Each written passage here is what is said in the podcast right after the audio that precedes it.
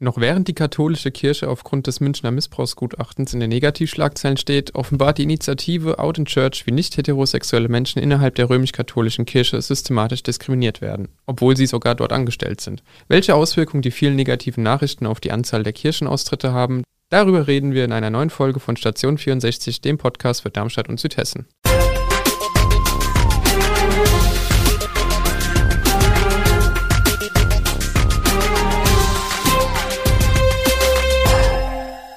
Gude aus der Echo-Redaktion. Mein Name ist Christopher Hechler und gemeinsam mit meinem Kollegen Niklas Almroth. Hallo Niklas. Servus.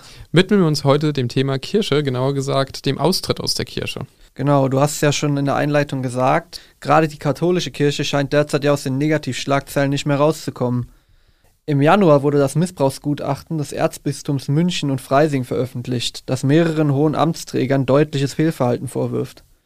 Kurz darauf ging die Initiative Out in Church an die Öffentlichkeit, bei der sich mehr als 120 nicht heterosexuelle Menschen zusammengetan haben, um gegen die systematische Diskriminierung in der katholischen Kirche vorzugehen.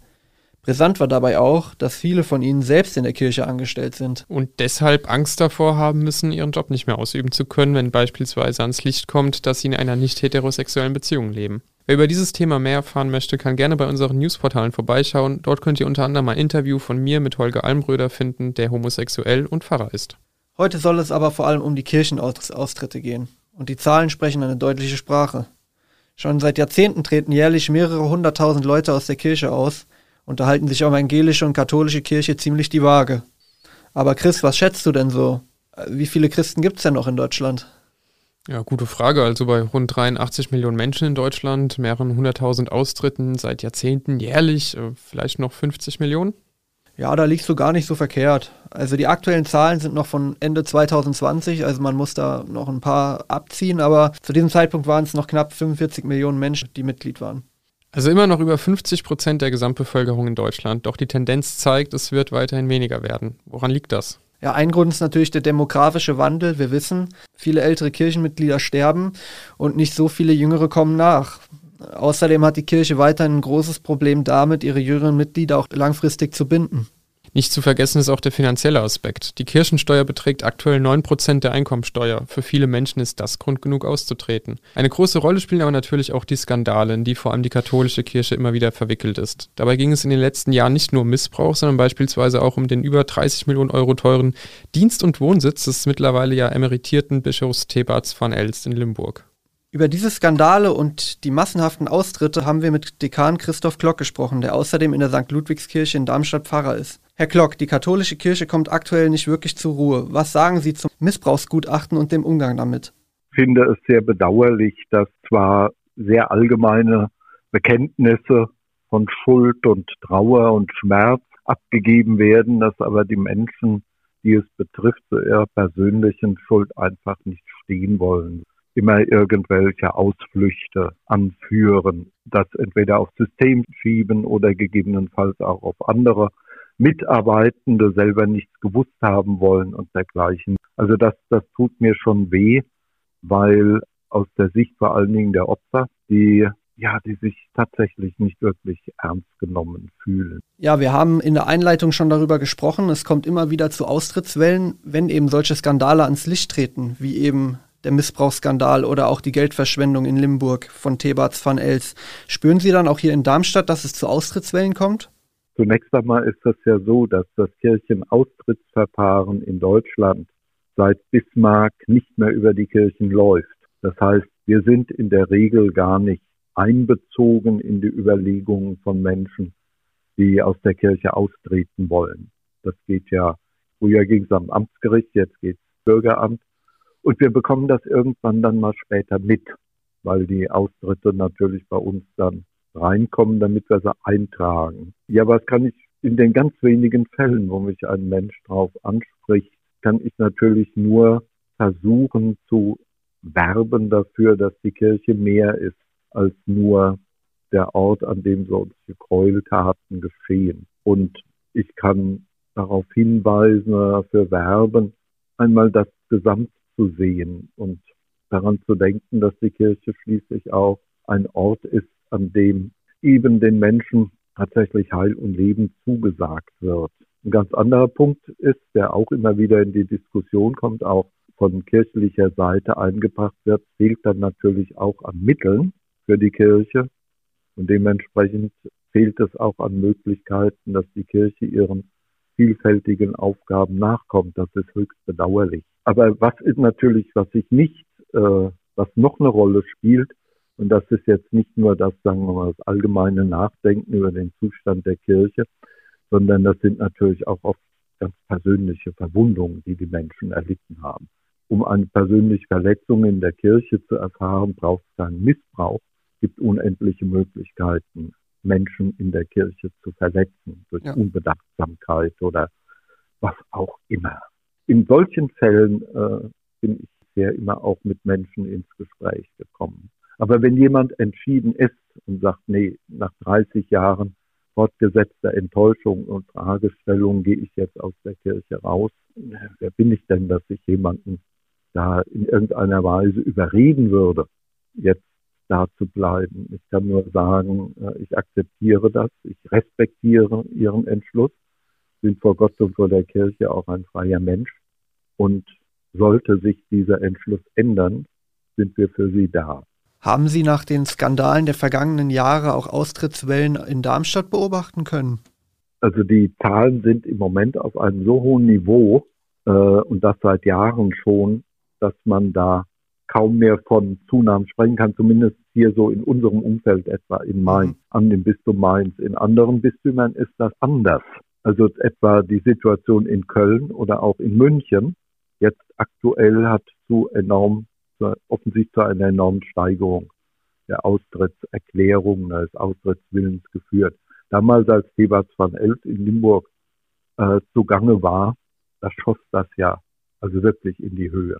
Das war aber auch etwas, was man gesehen hat.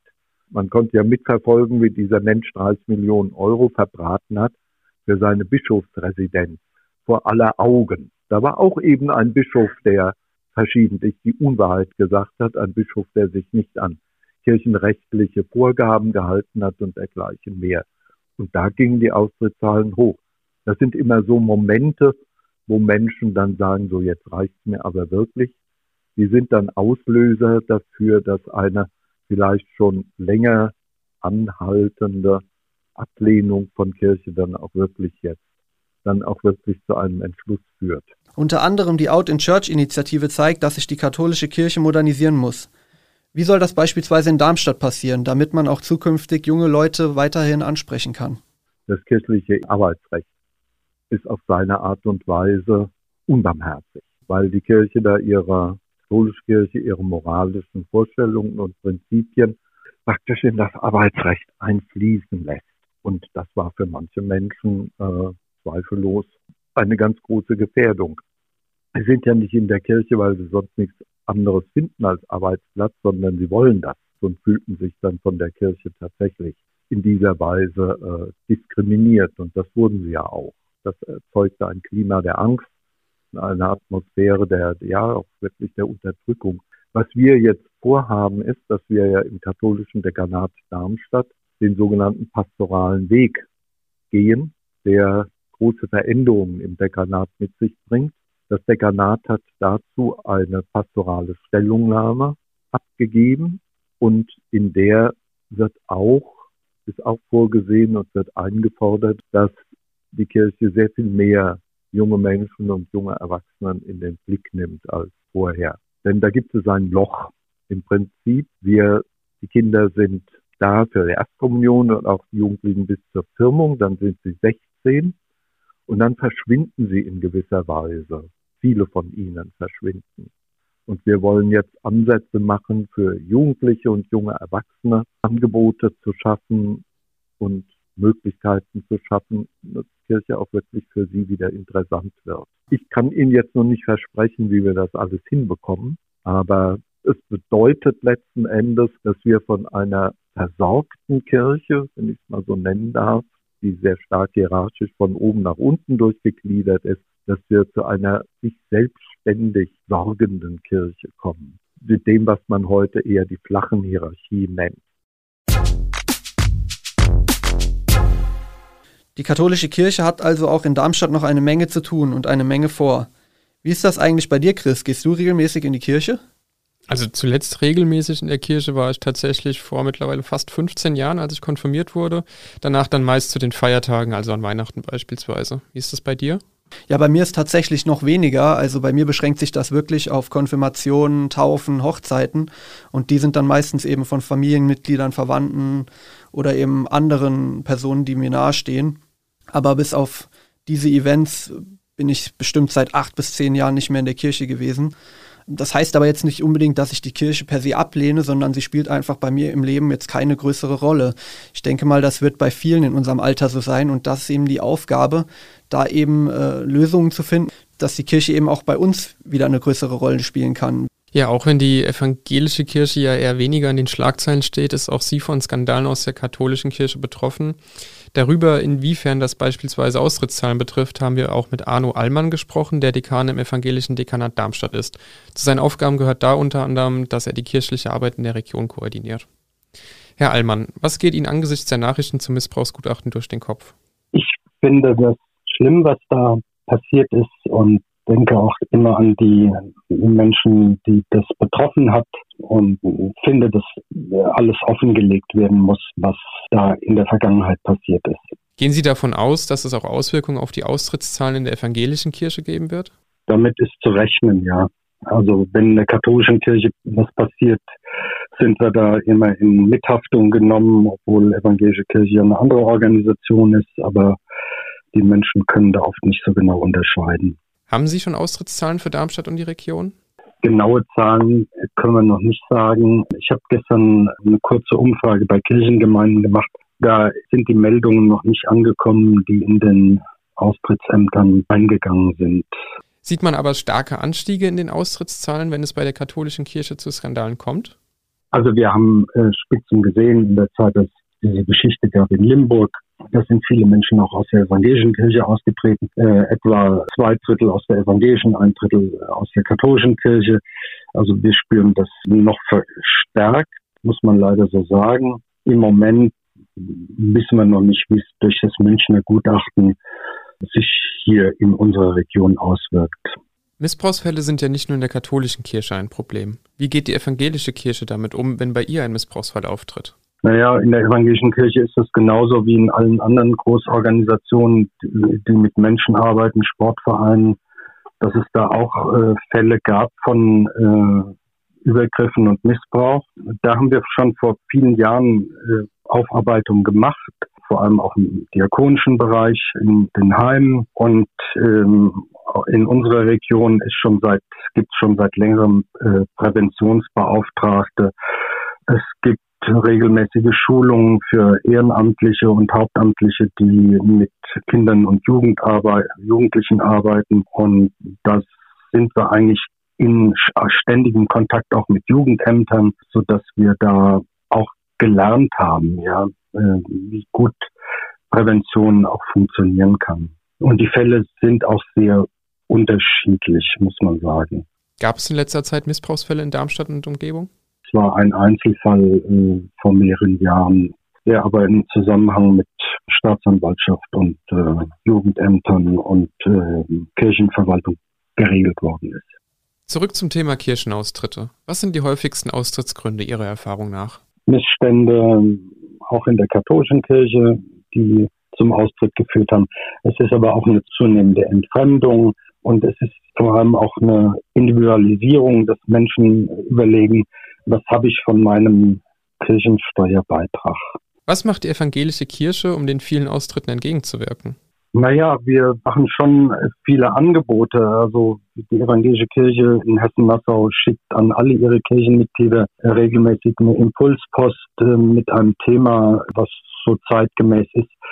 Wir versuchen schon jeden einzelnen, jedes einzelne Kirchenmitglied anzusprechen, aber es gelingt doch nicht so wirklich. Und die Pandemie hat jetzt auch leider dazu beigetragen, ähm, dass Menschen nicht mehr so den Kontakt zur Kirche halten, obwohl die mitarbeitenden Pfarrerinnen, Pfarrer, Gemeindepädagogen, Kirchenmusiker sich sehr bemüht haben, Kontakt zu halten. Wie blicken Sie angesichts der konstant hohen Zahl von Kirchenaustritten der Zukunft entgegen? Was macht die evangelische Kirche, um ihre Mitglieder zu halten? Naja, ähm, wir sind auf der einen Seite proaktiv. Wir versuchen Menschen in die kirchliche Arbeit äh, einzubeziehen. Wir haben ein großes kulturelles Angebot mit Mitarbeitenden in der Kirchenmusik und äh, vor allem auch mit Mitarbeitenden in der Kinder- und Jugendarbeit. Wir verwenden da viel äh, Zeit und Energie und Geld für die Arbeit mit Kindern und Jugendlichen. Und auf der anderen Seite intern ähm, gibt es äh, einen Prozess 2030, der guckt, wie wir unsere Arbeit konzentrieren können ähm, in den nächsten Jahren, wenn wir mit weniger Kirchensteuermitteln auskommen müssen. Ja, obwohl die Skandale vor allem auf katholischer Seite geschehen sind, spielt das bei den Austritten scheinbar keine große Rolle. Langfristig müssen also beide Kirchen schauen, wie sie ihre Mitgliedszahlen stabil halten können. Wer noch mehr zu dem Thema wissen will, wird bei der VM-Story von Fabian Göbel fündig, die wir euch in den Shownotes verlinkt haben. Kommen wir nun zu unseren Echo-Highlights. Niklas, wo bist du denn gerade? Ich bin gerade am Digital Hub, das heißt, ich vermarkte die Texte, die unsere Redakteure schreiben und stelle sie online, vermarkte sie eben auf Facebook oder auch auf Twitter oder Instagram. Was mir an der Aufgabe gefällt, ist, dass ich äh, über das ganze VM-Gebiet verteilt ganz viele Texte lesen kann und so einfach extrem viele Informationen erhalte, was gerade bei uns in der Region los ist. Und wo bist du gerade, Chris? Ja, ich bin gerade bei den Zentralreportern und habe unter anderem über Out in Church auch berichtet. Ähm, besonders cool finde ich dort ja die breite Themenauswahl, die wir als Volos bearbeiten können. Also von Kultur über Wirtschaft, über Politik ist im Prinzip alles dabei. Deswegen ist für mich eigentlich doch die ganze Station einfach dieses Mal mein Echo-Highlight. Das war's dann auch schon wieder diese Woche mit Station 64. In zwei Wochen erwarten euch dann Lars Leitsch und Julia Kühirt hinterm Mikrofon. Bis dahin bleibt gesund und bleibt uns gewogen. Bis bald. Das war die heutige Ausgabe von Station 64. Der Echo-Podcast aus Darmstadt liefert einen Rückblick auf die wichtigsten Nachrichten für Südhessen und den spannendsten und kuriosesten Themen aus dem Postleitzahlengebiet 64. Ihr wollt noch mehr spannende Geschichten, Reportagen und News aus eurer Region? Dann probiert doch einfach mal unser Plus-Angebot aus. Einfach reinklicken unter vrm-abo.de slash podcast. Ein Angebot der VRM.